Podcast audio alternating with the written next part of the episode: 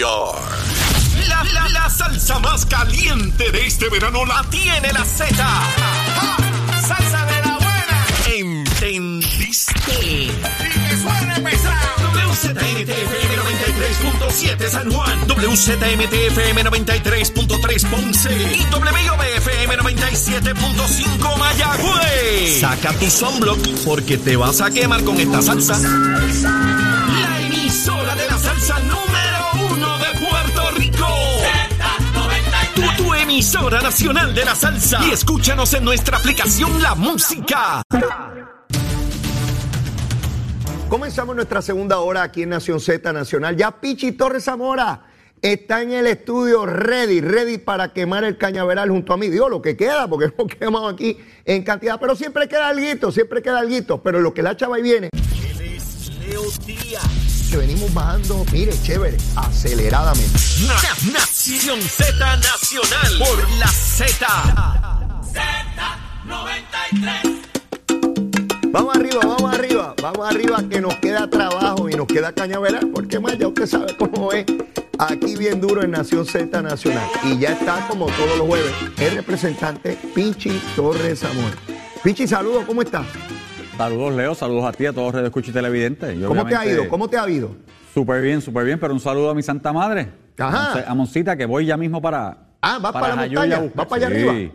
Hoy la bajo, hoy la bajo para, para San Ah, Juan. la traes para acá, ven La acá. Y el Día de los Padres, ¿cómo va a estar eso? ¿Qué planes Ah, tienes? Tranquilo, acuérdate que en mi condición de papá y mamá, así que eh, tengo uno viajando, así que me quedo con el Ah, chiquito y y uno mami. fuera. Pero ven acá, ¿eh, ¿lo pasas acá en el llano o te vas para la montaña?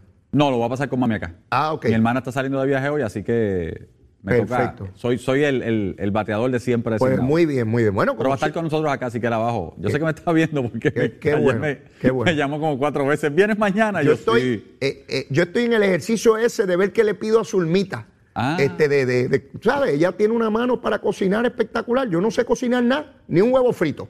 Pero dejo esa cocina limpiecita, tan pronto se acaban los menesteres. Pero tengo que, me pregunto, mira, ¿pero qué quieres? Eh, bebo, bebo. Ella me dice bebo. Yo le digo beba a ella. Bebo, ¿qué tú quieres para el domingo? Yo te estoy pensando, todavía no sé, pero nada, ya se me ocurrirá algo para, para el domingo. Mira, Pichi, eh, en la mañana. algo, pero está bien. En- en la mañana de hoy. Ma- Mami me dice bebo. ¿Te dice? Mira Claro. para allá. Eso es bien común. Mucha gente se, se dice así, pero bueno. Dime. Eh, en la mañana de hoy, el presidente del Partido Popular, el amigo Dalmao, y presidente a su vez del Senado de Puerto Rico, hizo un, un- un anuncio muy temprano eh, que, que tomó por sorpresa a muchas personas. Él está abriendo el proceso de reorganización de la colectividad al más alto nivel para agosto. Y entre otras cosas, y de, de los elementos más importantes ¿verdad? de su anuncio es que la presidencia del partido estará sujeta a votación de, de los electores del Partido Popular. De igual manera, la Junta de Gobierno, que es el equivalente al directorio del Partido Nuevo Progresista, estará también eh, a disposición de esos electores para escoger eh, quienes van a componer ese organismo. Y también que va a haber una consulta plebiscitaria interna entre el ELA, n- no sé si le van a poner mejorado, porque ellos le ponen mejorado para decir que no es esto que hay, sino que otra cosa, y la libre asociación. Por lo menos eso es lo que destaca de lo que pude ver en su anuncio. Eh, lo que no me queda claro aún es si esto es de la base del partido, en otras palabras, los delegados, que deben ser entre 4 mil a 6 mil, me supongo yo, o si esto es a nivel de todas las personas que están afiliadas al Partido Popular en todo Puerto Rico, con lo cual tendrían que abrir colegios de votación, al menos uno por municipio, ¿verdad? Pienso yo. Eso conlleva unos gastos operacionales grandes, para los cuales no hay dinero público. Pero sin entrar todavía en eso, eh, mi análisis es el siguiente, Pichi, a ver si tú coincides. Dime, vamos a ver. Pienso que Dalmao está harto de que le cuestionen su presidencia, porque todos saben que, pues, que él corrió solo para eso. Eh, y fue ratificado y ya. Nunca es igual llegar a una presidencia con el voto directo del pueblo, hacer por designación o porque nadie más corrió. Me ocurrió a mí, te estoy hablando por experiencia propia. Fui a una asamblea general donde la persona que me retaba se retiró, empezando la asamblea. Y siempre hubo el cuestionamiento de que a mí nadie me había, aunque estaba la asamblea y fue unánime, pues que no fue el pueblo el que votó por mí. Y en alguna medida eso me restaba frente a la opinión pública y frente a los que se oponían a mi presidencia. si yo hubiese salido electo por el voto del pueblo, era distinto. Pienso que Dalmao está intentando ponerle una zancadilla a Tatito, que es el que lo fastidia consistentemente, diciéndole, si tú eres bravo, echa para adelante, rétame, rétame ahora. Porque si no me retas, todo lo que estás hablando es gusanga para fastidiar. De igual manera, abre espacio para que entren otras personas a esa junta de gobierno, particularmente los pinos jóvenes que están intentando abrirse paso, como Ferrer, eh, Jesús Manuel, eh, que están intentando dar esos pasos, pero que Tatito le, le puso el pie eh, arriba. y el que quiere echar un, un pie al bote, si no es Dalmao, sepa que le van a hacer la vida imposible hasta el día que se coja por ley, si hubiese primaria, el candidato a la gobernación. Eso también lo sufrí yo, porque me cayeron a botellazo pensando que yo iba a aspirar. Exacto. Y eso imposibilita el uno hacer un trabajo en un partido que no es mi mayoría, en este caso que no hay fondo electoral eh, para tramitarlo. Así que yo creo que la movida de Dalmao es una buena estrategia política desde el punto de vista de él. ¿Qué te parece a ti? Bueno, desde el punto de vista de él, pero vamos a ver cuándo se hace el anuncio. Se hizo hoy, por la mañana. Ajá. Jueves, casi terminando una semana. Ajá. Estamos en cierre de sesión. Sí. Hay issues más importantes corriendo en Puerto Rico que el problema que tenga la pava. Ajá. O sea, tenemos el presupuesto, tenemos la ley 154 del 4% de la foránea, de cómo lo vamos a cambiar y cómo impactaría a la industria, tenemos la luz por las nubes, tenemos la gasolina por las nubes. Ajá. Eh, mira, o sea, hay issues más importantes para el pueblo puertorriqueño que lo que le pasa a la pava. Ajá. Mira, para empezar, y sale esta mañana de la nada, porque yo no lo tenía en el radar, no creo que tú lo tuvieras en el radar. No, no. Es una cosa que sale un comunicado de prensa, ni siquiera una cosa tan importante para los populares. Yo hubiese esperado una conferencia de prensa, ¿verdad? Hizo una grabación, pero por otra vez, no, no, no ¿Otra es vez? expuesto a preguntas ni nada de eso. Cuando tú no quieres explicar, pues tú sabes, tú lo tiras así. Así es. ¿Cuál es el problema del Partido Popular? Vamos. Yo sé que en el pasado, y respondiendo a peticiones de los propios populares, el reglamento del Partido Popular se enmendó para que algunas posiciones de la Junta fueran electas. Lo recordarás que en el cuatrienio pasado, Ajá. Ángel Matos corrió y llegó último, ¿te acuerdas? No, no recordaba que llegó último, pero Sí, sé pero que hay unas cuantas posiciones, como cuatro o cinco, que corrieron, y Ángel Matos corrió y llegó último. Ok. Hoy portavoz. Pero entró. Pero entró, no, no entró. Ah, no entró. Se colgó. Ok. O sea que, Pero lo que te a- quiero a- decir él es- no pertenece a la Junta. Que lo que te quiero decir es que hay unas posiciones ya de la Junta que respondiendo a un reclamo popular se abrieron a votación. Bien popular, porque es de los populares. Claro. Ah. Pero Así, porque tú dices a petición popular. a, a petición del Partido Popular. ah, ok.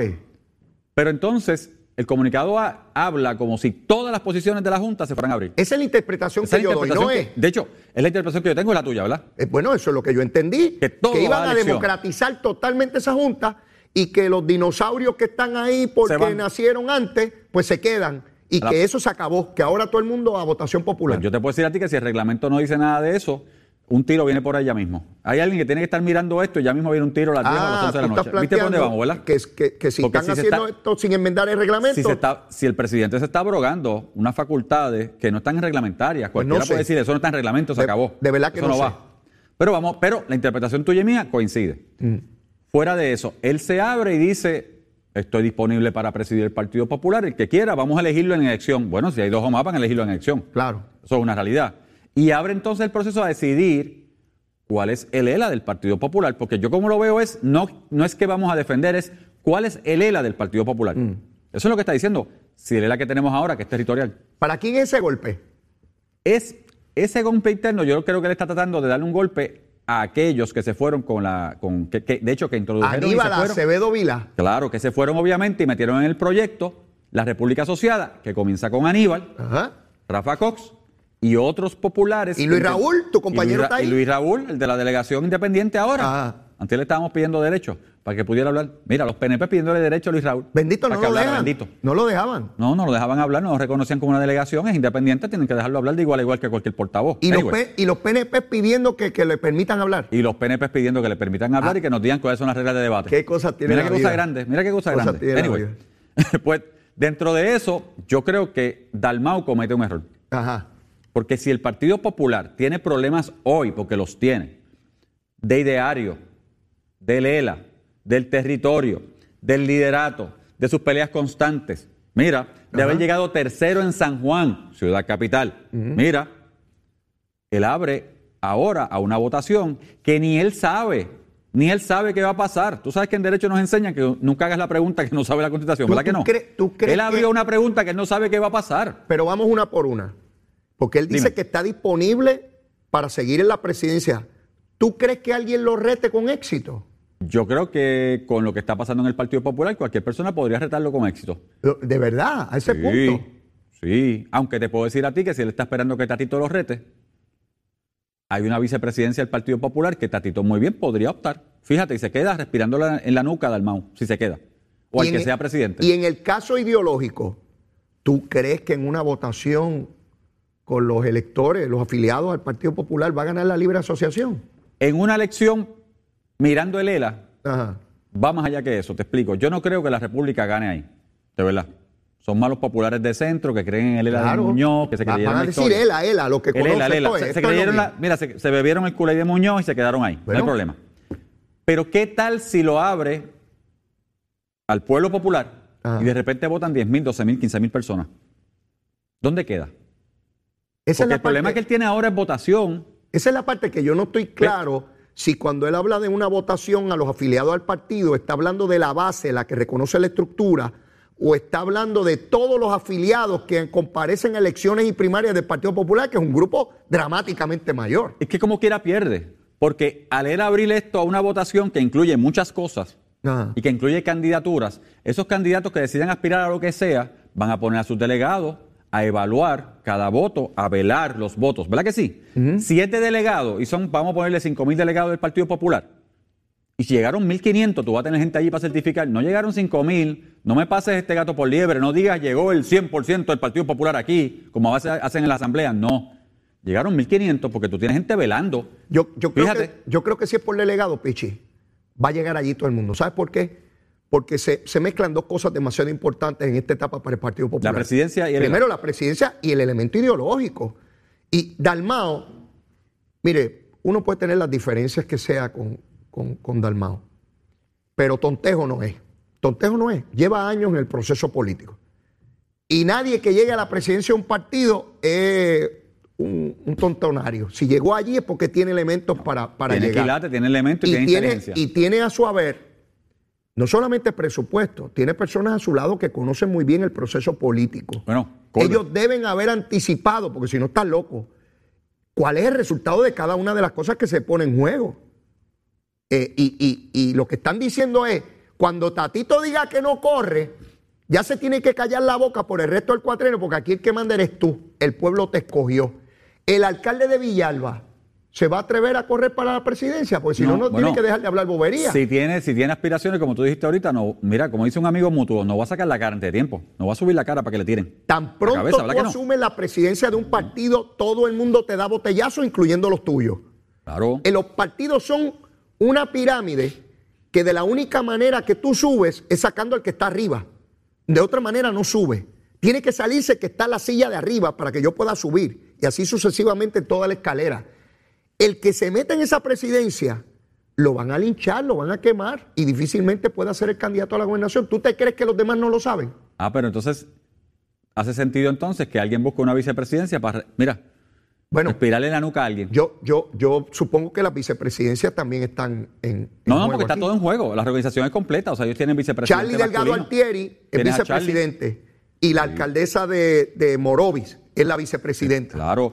Y te tengo que decir que Jesús Manuel, a quien, ¿verdad? Reconozco, es mi amigo, lo digo claramente, yo tengo problema independientemente de ser Partido Popular. Jesús Buena Manuel gente, ido- hombre, buena gente, seguro. Jesús Manuel se ha ido a la calle. Jesús Manuel está en un proyecto visitando comités hace más de está ocho calladito. meses.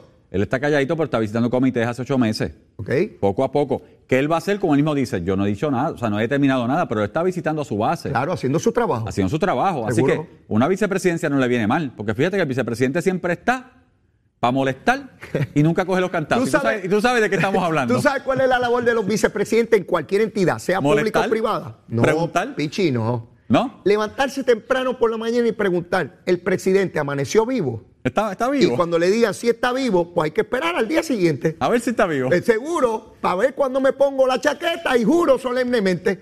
Mira, este, yo, todavía yo me acuerdo de Romero cuando me cogió a mí como secretario.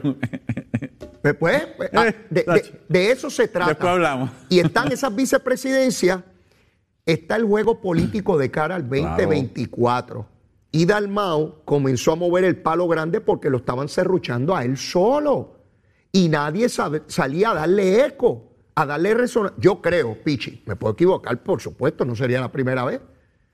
Yo creo que la movida es magistral, porque pone a todos contra la pared. Ah, ¿ustedes creen que yo no sirvo? Echen para adelante y vamos a contar los votos. Eh, eh, De hecho, me gusta la movida de Dalmau, lo felicito. Así que me gusta a mí la gente. Que, que tenga los asuntos en su sitio y diga, vamos para adelante. Vamos a dejarnos aquí de estar hablando bobería. Vamos a contar los votos y vamos a seguir para adelante. Y en el estatus. En el estatus, él está convencido de que va a ganar el ELA. ¿O tú te crees que la base del Partido Popular no cree en Ah, no, ELA? la base es pro estadidad, yo estoy claro. Pro unión permanente, Por- por vamos, ciudadanía. Pero la estadía no va a estar ahí, obviamente. No. Le van a poner ELA o libre asociación. ¿Y qué va a decir él después de eso? Todo aquel que apoye la libre asociación no está con el Partido Popular, porque este partido está claro que quien cree en el ELA de Muñoz. Y así saca a Luis Raúl, que ya está medio afuera, eh, saca a, a- a Aníbal Aníbal. Acevedo Vilá, saca a Ortiz Daliot, saca a Néstor Duprey. Toda esa gente está por allá. O sea que esto es la segunda purga de independentista dentro del Partido Popular. la Oh. primera fue la de Muñoz. Pues, pues, pues, pues, y- pues claro, en eso están porque... es que- Señores, y el que no recuerda la historia, Muñoz en un momento dado, cuando vio que los americanos, americanitos, como dicen unos por ahí, no querían la independencia, sacó a todos los independentistas y dijo que la independencia no, no, no tenía cabida dentro del Partido Popular. así es. Y, ¿Y lo sacó? y montó, su ti- montó su tienda y siguió por ahí para abajo. Y los independentistas que le gustaban los chavitos se metieron al Partido Popular a guisar ahí porque la justificación, toda actuación humana le damos una vertiente eh, de moralidad, de principio. Y esos independentistas que se metieron al Partido Popular dijeron, no, no, no, no, no es que yo favorezca a la colonia, es que hay que detener la estadidad. Pero eran los chavitos, los chavitos eran lo importante, si mire, si estamos claritos todos aquí. los días se daban retrofit, retrofit, Sí, decían, sí. sí, el ELA, el ELA, el ELA, el ELA, el ELA, el ¿Cuántos ELA. independentistas yo no he conocido en mi vida que su discurso para votar por el Partido Popular es que para, para detener la estadidad? Embuste, es que están bien enchufados con buenos chavos bajo el Partido Popular.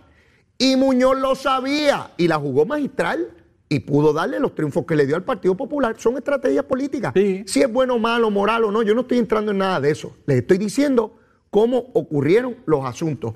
Pero, eh, Pichi, una vez se dé esa votación, vamos a examinar los posibles escenarios. Nadie reta a Dalmau. Pues en- sigue, si- sigue siendo presidente de papel. Pero ese presidente tiene más poder que el que tiene hoy, ¿sí, o Sí, no? Tiene más poder porque él abrió y nadie me retó. Exactamente, Lo cual se puede traducir a me tienen miedo. Exactamente. Yo soy el líder del Sí. Partido Popular. Tatito hablará mucho, pero es un este, relincho de caballo capao. De la boca para afuera. Y el de Villalba Con mucho gritará mucho. Y Jesús. Manuel y todo, eso, todos esos son unos nenes que, que están ambicionando juguetes grandes, pero son chiquitos, es de fulminante, no son pistolas de verdad. Eh, y yo soy el presidente aquí y se posiciona para correr para la gobernación. Claro, Claro. que sí. Yo no te estoy diciendo que gane una primaria. Pero De- el que de- se posiciona va a tener el liderato. Claro. Y si mueve una junta de elección, o sea, si lleva, perdón, si lleva la junta de elección y mueve sus candidatos, Que, que estén a favor de él. ah, todavía más. ¿Y tú crees que él no ha hecho el conteo de cabeza de quienes tienen mayores probabilidades de esa junta y si están a favor de él o no? Por supuesto que sí. Y reorganizando como está reorganizando y visitando a los alcaldes que está reorganizando, está amarrando. A mí las estrategias políticas siempre me han llamado mucho la atención. Me fascina ver el proceso humano de, de- de cómo adquiere el poder, cómo llega a él, qué cosas se hacen, cuáles fallan, cuáles son certeras. Y, y- y la movida que ha hecho, en términos de análisis político, es fascinante. Eh, de hecho, yo pensaba que en julio iba a tener pocos temas porque se cierra la legislatura donde tú vives. Este- Pero con esto que está ocurriendo aquí, yo tengo temas como loco de aquí a allá para el análisis político, quiero decir, ¿verdad? Claro. Para el análisis político. Si lo retan, ¿quién podría ser un retador de Dalmao? Bueno, Eh, tienes. retador de fuerza, ¿no? De calibre. Bueno, tienes a Tatito como presidente de, la Cámara, porque son de presidenta a ¿Se presidente. puede jugar Tatito esa carta? Eh, no creo que se la juegue, fíjate. Desde ahora te digo que no. Porque si Tatito se coge un palo con el que dicen que es el flojo del Senado, ¿cómo queda? Lo que pasa es que Tatito ha sido claro que no va a buscar la gobernación, para allá no voy a mirar, pero que no es tiempo para hablar ni de la comisaría ni de Dorado. Mira, Fíjate que se puso a apoyar a Narmito y acabó en el mangle con él, allá en Salinas. Exacto. Acabó en el guayaguaya ese que hacía Narmito allí, este guayao. Este, si se coge El un palo con, con, con, con Dalmao, entonces queda, Eh, Bueno, nadie queda va a querer, nadie, mira, Lo coge Carlito allí en Dorado y lo si, hace, lo si hace tú triza. tienes un líder importante de un partido político que apoya a candidatos y los candidatos pierden, ese líder va perdiendo, este, Va perdiendo fuerza. fortaleza. Así que tiene que ser estratégico. Eh, fíjate que Tatito mencionó hace unos meses que había que tener un, un grupo de la paz, era que él decía, la De paz en el Partido Popular. Sí, sí. Él trató de posicionarse como el líder del Partido Popular, pero no le dio resultado. Sí, pero ¿qué dijo La Paz y a los dos días estaba tirando Porque, más de campo? porque esa es su naturaleza. Tatito va a pelear con quien sea. Hablando de paz, va, va- va- va a darle botellazo a la gente porque es su naturaleza. Jesús Mi- Manuel no creo que corra. No, Jesús Manuel está emplumando ahora. Mi abuelo decía, estate quieto, nene, que tú no has emplumado. Así me decía mi abuelo, yo no sé a qué se refería, pero me decía, estate quieto, nene, que tú no has emplumado. Mire, no se ría, tengo que ir a una pausa, llévatela, chero. Estás con Nación Z Nacional por el Habla Música y Z93. Y aquí estamos, mire en pantalla la quema del cañaveral. Es verdad que hace rato no lo veía. Mire, mire cómo está ese fogaje. Mire, ¿qué temperatura usted cree que hay ahí? Olvídese, montones de grados Fahrenheit. A eso nos dedicamos, a quemar el cañaveral, mire, y oxigenamos ese terreno y podemos volver a cultivar nuevamente. Esa es la importancia de quemar el cañaveral. Dejamos la planicie clara, que todo esté claro, transparente, que es el término que se usa hoy en día. Y luego volvemos a cultivar. Cultivamos en tierra fértil y cultivamos productos que de verdaderamente sean para el buen consumo de nuestra sociedad, ¿verdad? En términos de opinión pública. Esa es la comparación o la imagen que quiero llevar con el asunto de la quema del cañaveral. Y aquí está Pichi Torres Zamora, él está clarito de que son las nueve y media y que corresponde su recomendación de almuerzo. Dale, Pichi. No, hoy, y porque voy para Jayuya, unos pasteles no vienen mal. Pasteles. Pasteles. Pero eso, eso es pesado. No, no, pero en casa siempre hay pastel, mami siempre tiene. Ah, O sea que cuando llegues allí, eso va a estar chévere ya listo en el créeme, plato. créeme que estás recibiendo la, estás recibiendo la notificación en este momento. Ah, pues ya tiene que estar sacando los pastelitos y bregando y toda la cosa. ¿Cuántos pasteles te comes, Pichi? Yo me puedo comer Uno, dos, y dos. dos y tres pasteles sin problema. Mi hermano, yo empiezo a comer pasteles y no, no sé cómo detenerme. De verdad Te que me eso encanta. es- Me- eso es todo, para mí es todo el año. Yo no tengo pero problema. después de eso estoy listo para una autopsia, ¿sabes? Después que acabo de comer tantos pasteles, es una cosa terrible. Mira, quiero decirte que un amigo que siempre me escribe en, en Twitter, el buen amigo Luis Nieves, me escribe, Leo, por adelantado, me dice él, feliz día de los padres, hermano chuletero. Para ese día el menú incluye pernil asado y una ensalada de papa que Mari, esa es su esposa, Ajá. hace que quede exquisita. Se compara con el arroz con cebolla que hace Zulma.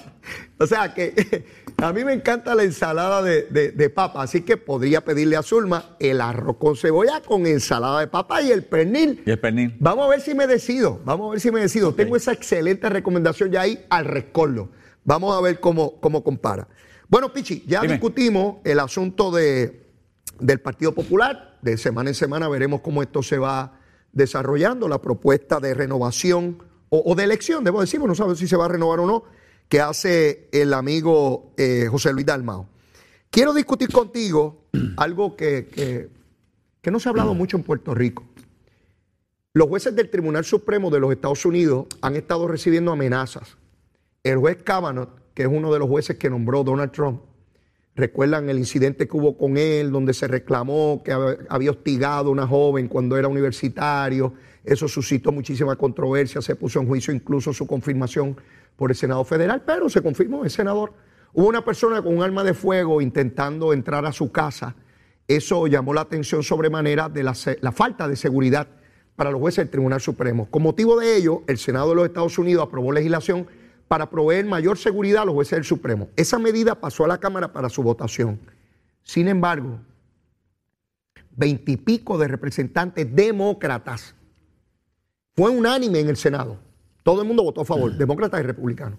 Pero en la Cámara, un grupo de demócratas le votó en contra bajo el argumento de que si no había legislación para limitar las armas de alto calibre en la calle, ¿cómo era posible que le dieran protección a los jueces del Tribunal Supremo? Que no era posible eso y que por tanto le iban a votar en contra. ¿Quiénes le votaron en contra de los que nosotros conocemos estamos relacionados? Alexandra Ocasio, Ok. Nidia Velázquez, Ujú. Spailat, que es congresista por New York, dominicano, Dominicano, sí. Jesús García, de Illinois, eh, también eh, eh, hispano, y Grijalva, de origen mexicano. A mí me llama esto la atención porque se trata de como una vendetta. Me da mucha tristeza que legisladores puertorriqueños caigan en ese juego. ¿Por qué? Si bien es cierto que necesitamos, si es urgente, una legislación para limitar el uso de armas eh, de alto calibre, así se llama, ¿sabe? De alto calibre, tranquilo, hay un buen amigo que me escribe rabioso, mire, son de alto calibre, las tienen unos locos por ahí matando gente y niños, eso es así, tranquilo. Este, y, de, y, le agradezco que, que vea el programa, por supuesto. Pero, ¿cómo es que ponemos en juicio? Pueden matar a esto porque pueden matar los otros. O sea, yo de verdad que veo eh, esas posiciones. Alexandria Ocasio es una legisladora muy aguerrida. Yo no tengo, no coincido con ella en muchas cosas, pero en otras sí coincido con ella. Y lamento que caiga en este juego porque es un juego de, de extrema de, polarizante. Lo que tiene que buscar la manera de que se dé la otra legislación. ¿Cómo tú ves esto? Mira, creo que es un error de la Cámara, de los demócratas en la Cámara. De ese grupo. De ese grupo es un error. Y es un error porque evidentemente lo que se informa es que para el juez del Supremo sí había una persona que intentó, o sea, no es que estaba cerca, es que intentó entrar a su casa con un arma y que la intención era de asesinar al juez del Supremo. Eso lo dijo, ¿verdad? Son lo, que se recoge hace como dos semanas atrás, tres semanas atrás. Así que tenemos que entender que el Supremo de Estados Unidos está tomando unas decisiones polarizantes, una de ellas obviamente el caso del aborto, que se filtró adrede una propuesta, y, no es la decisión, pero una propuesta de decisión, era el escrito de lo que podría ser una decisión para que se circulara y se circuló entre los compañeros para que tomaran su decisión, ¿verdad? Y, y comentaran, que eso es lo que se hace en el tribunal, los tribunales como el Supremo de Estados Unidos, el Supremo de Puerto Rico. Así que sí, tienen que tener, o sea, dentro de lo que está viendo en Estados Unidos, tienen que tener algún tipo de seguridad y obviamente condicionar la seguridad de los jueces del Supremo a que tenemos que hacer algo con las armas en Estados Unidos, yo lo veo mal porque evidentemente sí hay que hacer algo con las armas en Estados Unidos, pero no va a pasar porque le nieguen seguridad a los jueces del Supremo. Va a pasar por la, porque los senadores y las señoras congresistas y señores congresistas de, Estados Unidos se van a convencer, ¿verdad? Del Congreso americano, de nuestro Congreso, se van a convencer de que efectivamente hay que hacer algo porque ya se está viviendo. Claro. Y ya con todo, señores, tenemos que entender la mentalidad de Estados Unidos, de la quinta enmienda, de la aportación de armas, de cómo se defienden ciertas áreas. Si usted va geográficamente a Texas, eh, Arizona, a Nuevo México, eh, a ese sector Wyoming, se va a defender de una manera porque tenemos que remontarnos a los 1800 y cuando estaba el, Wild West, eh, ¿verdad? El, el oeste, cómo tenían que portar armas para defenderse, porque así era que se vivía. Y sí, de generación en generación se pasa esa mentalidad. Hay que vivir allí, había que ser parte de para entender por qué. Pero ya no, o sea, ya no se justifica tener obviamente la aportación de armas de esta manera, no se justifica vender, o sea, yo puedo entender una pistola, esto, lo otro, pero vender este metralleta, ametralladora, este, miren, sí, en un Walmart, lo voy a decir, este, en una tienda de conveniencia, porque sí, con una tarjeta de 18 años, eso es lo que está causando el problema y evidentemente la psicología y mentalidad de muchas personas. Así que, personalmente es un error, condicionar la seguridad de los jueces del Supremo, porque ¿qué vamos a esperar? ¿Que asesinen a un juez del Supremo de Estados Unidos para que tomen acción? Porque es otro asesinato más, es otra masacre más. No, señores, no tenemos que tomar acción. Yo creo que ellos tienen que tomar acción. Y el hecho de que venga de latino, o sea, de latino, sí, me duele. esa es la parte que más me duele. Me, duele, me duele porque el, latino sabe, o sea, el, latino ha sufrido. que necesitan mayor protección, que necesitan mayor ayuda del Estado para poder eh, moverse, para reconocer sus derechos, para viabilizarlos, y que sea un grupo de latinos, eh, y en particular puertorriqueños, algunos de ellos, que sencillamente digan, no, no, no, pues yo me opongo y que maten los jueces. Sí, porque si no les da seguridad, los está exponiendo y podrían matar a un juez. Casi, pasa. Eh, y, creo que es una posición trágica, trágica de estos legisladores. Pero me quiero mover a otro asunto. Las tres juezas que nombró el presidente de los Estados Unidos. Estamos juezas a nivel federal de Puerto Rico, el Tribunal de Distrito Federal en Puerto Rico. Estamos hablando de María Anton Giorgi Jordan, que es la actual secretaria del tribunal. Gina Méndez Miró, que en la actualidad es jueza del Tribunal de Circuito de Apelaciones de Puerto Rico. Y Camil Vélez Ribe, que es magistrada federal.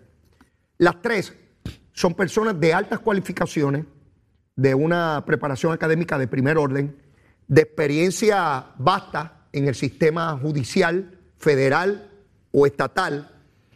Y ciertamente, Pichi, el presidente está poniendo, en cuanto a esto se refiere, eh, poniendo la acción donde puso su palabra en el compromiso de campaña. El presidente de los Estados Unidos señaló que iba a abogar por la mayor diversidad en las instituciones gubernamentales, entiéndase también la rama judicial, particularmente con los grupos minoritarios, entiéndase afroamericanos, eh, personas homosexuales, eh, eh, en el caso de las mujeres que han estado discriminadas en tantos sectores. Y fíjate que se nombra a tres mujeres, en el caso de Gina Méndez, es la esposa de la juez presidenta del Tribunal Supremo, Oronoz, es la primera juez abiertamente gay que se nombra aquí, y todo esto dando por buena la palabra que estableció el presidente de la mayor diversidad posible.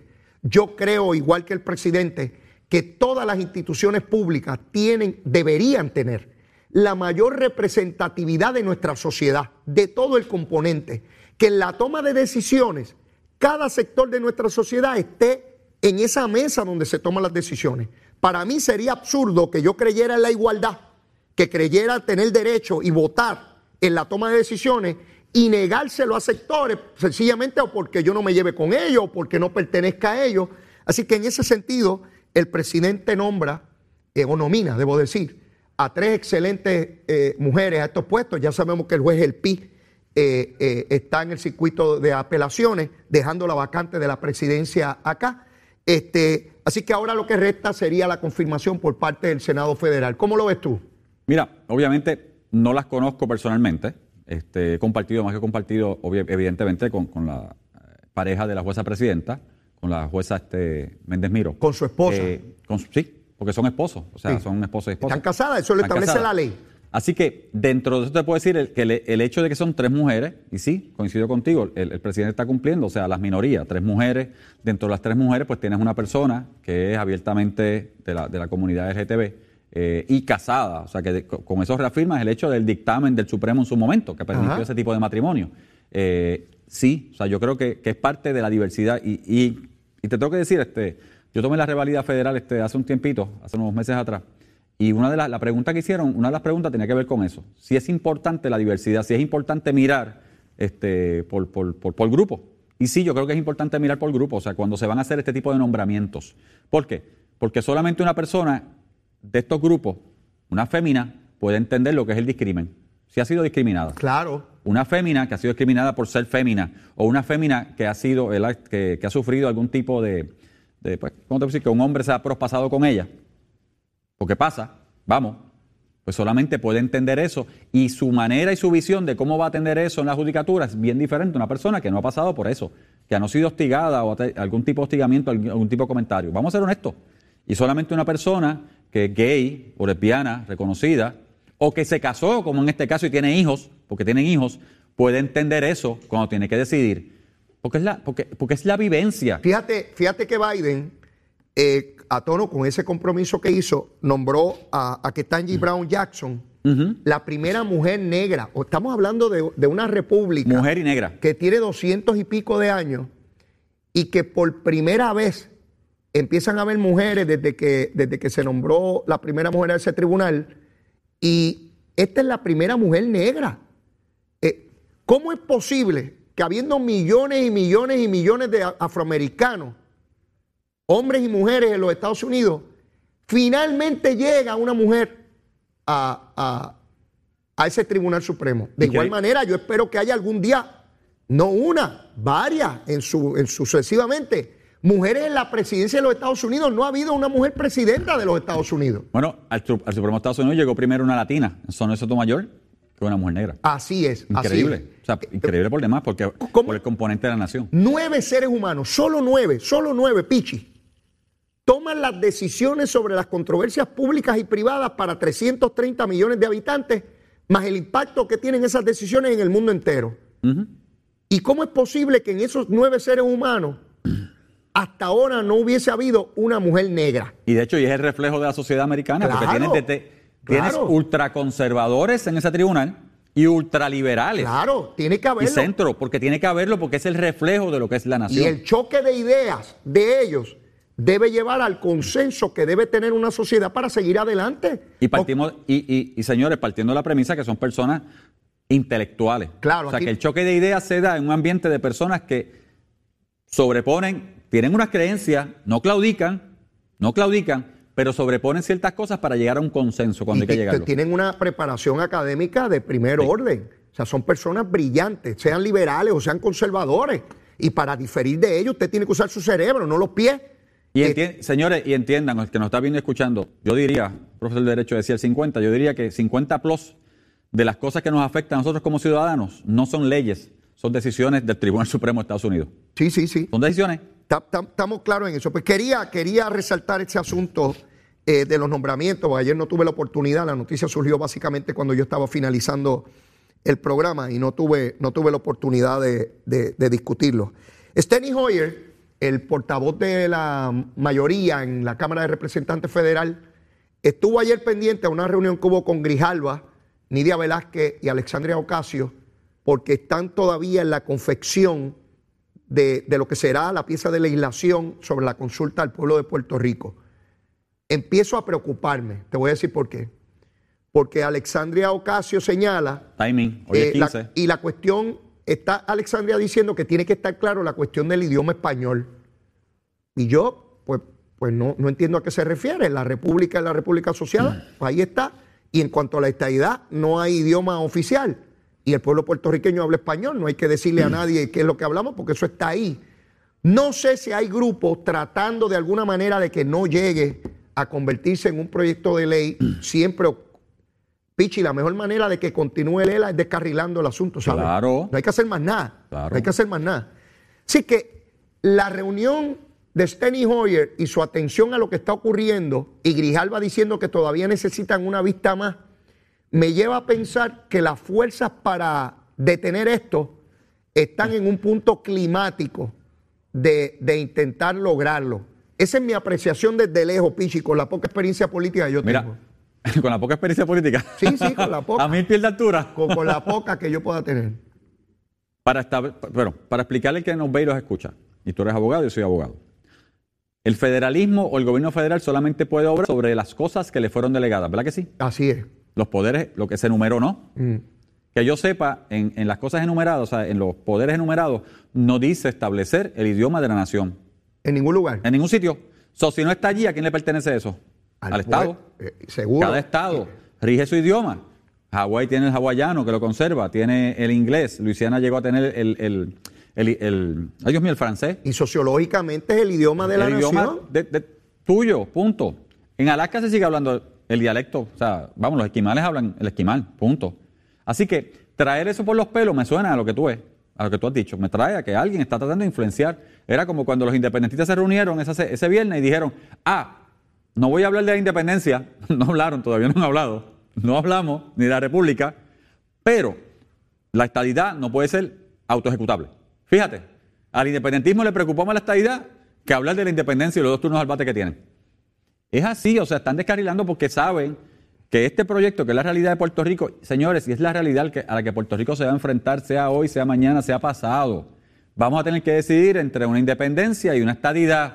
Y hasta donde yo sé, el noventa y pico plus de las personas creen en la asimilación en términos de ser parte de la nación. Y asimilación no significa que vamos a perderlo todo. Vamos a seguir comiendo pasteles, eh, lechón Seguimos asado. siendo lo que somos Vamos hoy. a seguir siendo lo que somos. Una cuestión de la única derechos. diferencia es que somos parte de un federalismo. Punto. ¿Cuál es el problema con eso? Yo, eh, fíjate que de lo que estaba hablando Nidia Velázquez cuando estuvo en Puerto Rico, era que quería afinar detalles sobre la definición de ciudadanía, Sí. ¿verdad? Y entendí claramente que se refería dentro de la independencia y la libre asociación, cómo se sucedía la, la ciudadanía en algo, cómo fuera, instrumentarlo, ¿verdad? ¿Cómo eso pasa? Pero el ingrediente de idioma, quien lo añade es Alexandria Ocasio, y eso no estaba presente. No, eso lo están añadiendo. Alguien le habló cerquita del y oído. estoy bajo la impresión, oiga, estoy bajo la impresión. En el proceso político usted no puede esperar a que suceda la cosa porque ya está liquidado. Tiene que eh, adelantarse a lo que puede ocurrir. Y creo que en estas conversaciones están tratando de retardar el proceso y están tratando de poner una píldora venenosa para ver si se tranca el juego y no hay consenso con la medida. Por ahí veo el tiro. Por eso es que eh, Steny Hoyer está dándole seguimiento personal Al proyecto. a las reuniones porque él tiene un compromiso personal a su vez de que baje un proyecto de consulta sobre estatus de Puerto Rico. ¿Ves? Así que, otra vez, esto hay que mantenernos muy de cerca, inspeccionándolo para ver lo que, lo, lo que ocurre. Yo creo que el proyecto es bueno, eh, o sea, el, el borrador del proyecto es bueno porque es la realidad de Puerto Rico, es la definición que tenemos que hacer en su momento. Nos gusta o no nos gusta, sí. Entonces, tenemos que hacer esa definición. Estadidad o independencia se acabó. Esto es lo que hay. Por ahí, por ahí es que vamos, tarde más o tarde menos. Pichi, no tenemos tiempo para más. Ya. No te veo hasta la semana que viene, así que te deseo un excelente día a los padres. Y a William. Villafañe, que cumple Sí. años hoy. Creo que cumple 65, No, Will- 68 años, algo así me dijo No, que Willy- cumplía. Willy está viejito, ya está más, Mi, está mi más viejo saludo que yo. y, y mis felicitaciones, de verdad, siempre. Mentira, él. Villafañe es un muchacho, está empezando a vivir, pero que cumple años hoy y mucha salud y que pase un día excelente. Pichi, feliz día de los padres, Igual a hermano. ti y a todos. Feliz día de los padres, que la pases excelente. Así que será hasta la semana entrante. Bueno, mis amigos, en los minutos finales aquí, mire, no queda nada de cañavera, ya se fue todito. Tiene que crecer otra vez porque yo mañana por la mañana estoy aquí de nuevo a las 8 de la mañana en Nación Z Nacional. Miren, Michelle Obama, la ex eh, primera dama de los Estados Unidos, estuvo en una cumbre sobre la cultura democrática y Michelle Obama se reiteró en la estadidad para Puerto Rico, igual que el expresidente Barack Obama. Todos los planetas alineándose, creando conciencia sobre la condición territorial de Puerto Rico, la imposibilidad de que este estatus eh, de indefinición política y subordinación continúe. Así que tenemos que seguir trabajando duro para que concluya esto y podamos seguir adelante con todas las herramientas y hacia el futuro. Mire con optimismo como tiene que ser. Mire, y como siempre, ya no tengo tiempo para más. La súplica, el ruego. Si usted todavía no me quiere, Quiérame que yo soy bueno, bizcochito de titi. Mira, yo soy un papito bueno, bien bueno, bien chévere. Y si ya me quiere, quiérame más. Siempre se puede querer más. Siempre se puede querer más. Por supuesto que sí. Los quiero mucho. Será hasta mañana. Besitos en el cutis para todos. Llévatela, chero.